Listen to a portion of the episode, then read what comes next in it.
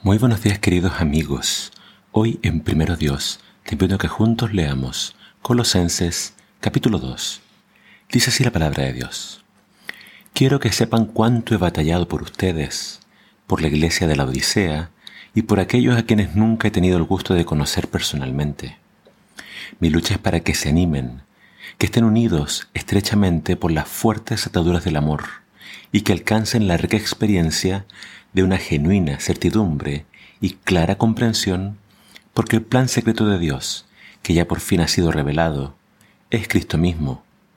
En Él están escondidos todos los tesoros de la sabiduría y del conocimiento.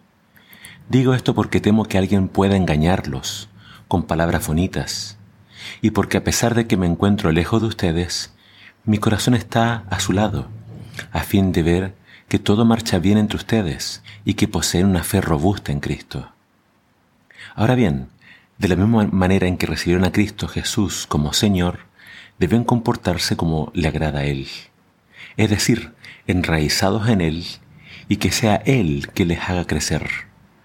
Manténganse convencidos de la verdad que les enseñaron y llenos de acción de gracias al Señor. No dejen que nadie los engañe con filosofías erradas y huecas, basadas en tradiciones humanas y en los poderes que dominan este mundo, y no en la enseñanza de Cristo.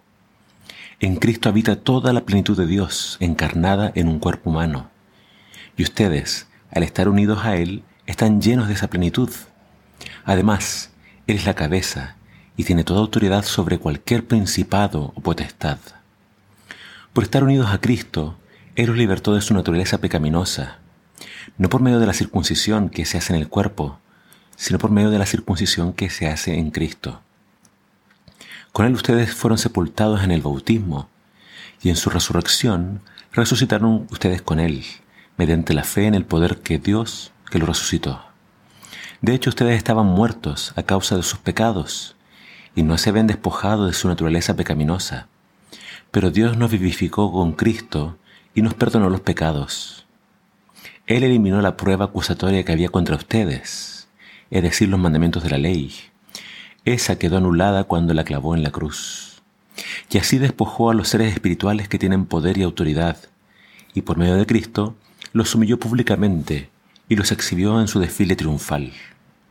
Que nadie pues los critique a ustedes por cuestiones de comidas o bebidas, ni porque no celebren sus festividades, ni sus ceremonias de luna nueva, ni sus sábados estas eran sólo como sombras del que había de venir, es decir, Cristo.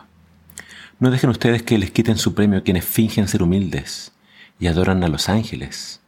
Estos individuos dicen haber visto visiones y se llenan de orgullo por sus pensamientos humanos. Sin, sin, embargo, no están conectados a Cristo, la cabeza, a la cual nosotros, que formamos su cuerpo, sí estamos unidos. Y lo estamos por medio de fuertes junturas y ligamentos, con lo cual crecemos a medida que Dios nos nutre.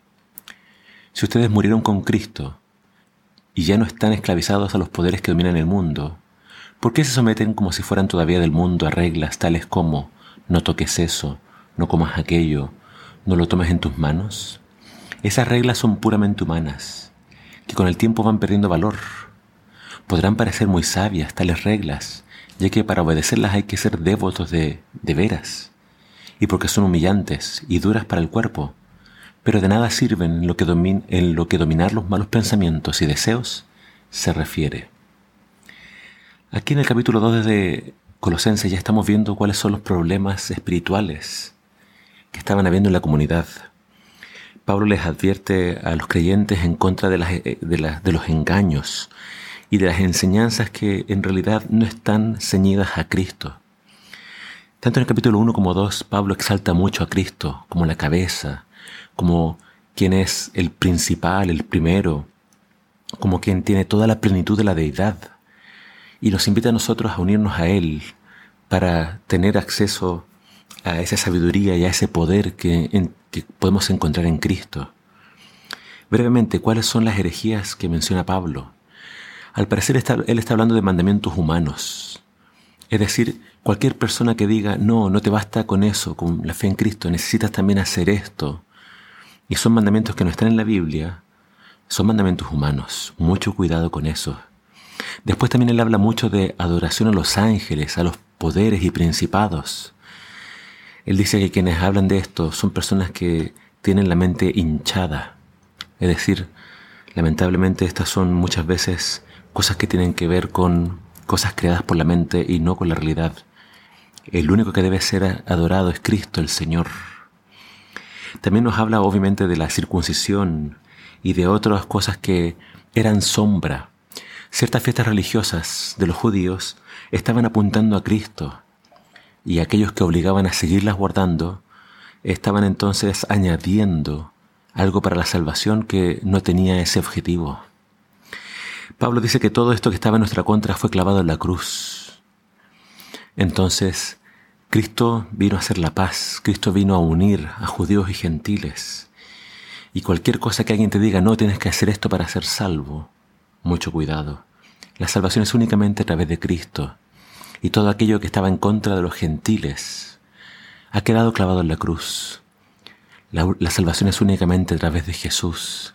Y cualquier cosa que alguien te quiera decir, no, mira, eh, no toques eso, o eso está apuntando quizás a ciertas costumbres del ascetismo que estaban entrando en la iglesia. Pablo dice, no, lo único que puede eliminar nuestra naturaleza pecaminosa, nuestros deseos de pecar, es Cristo Jesús. Así que no pienses que con un duro trato del cuerpo vas a poder vencer tu pecado. La victoria está únicamente en Jesús. Así que que el Señor nos ayude a, entender este capítulo.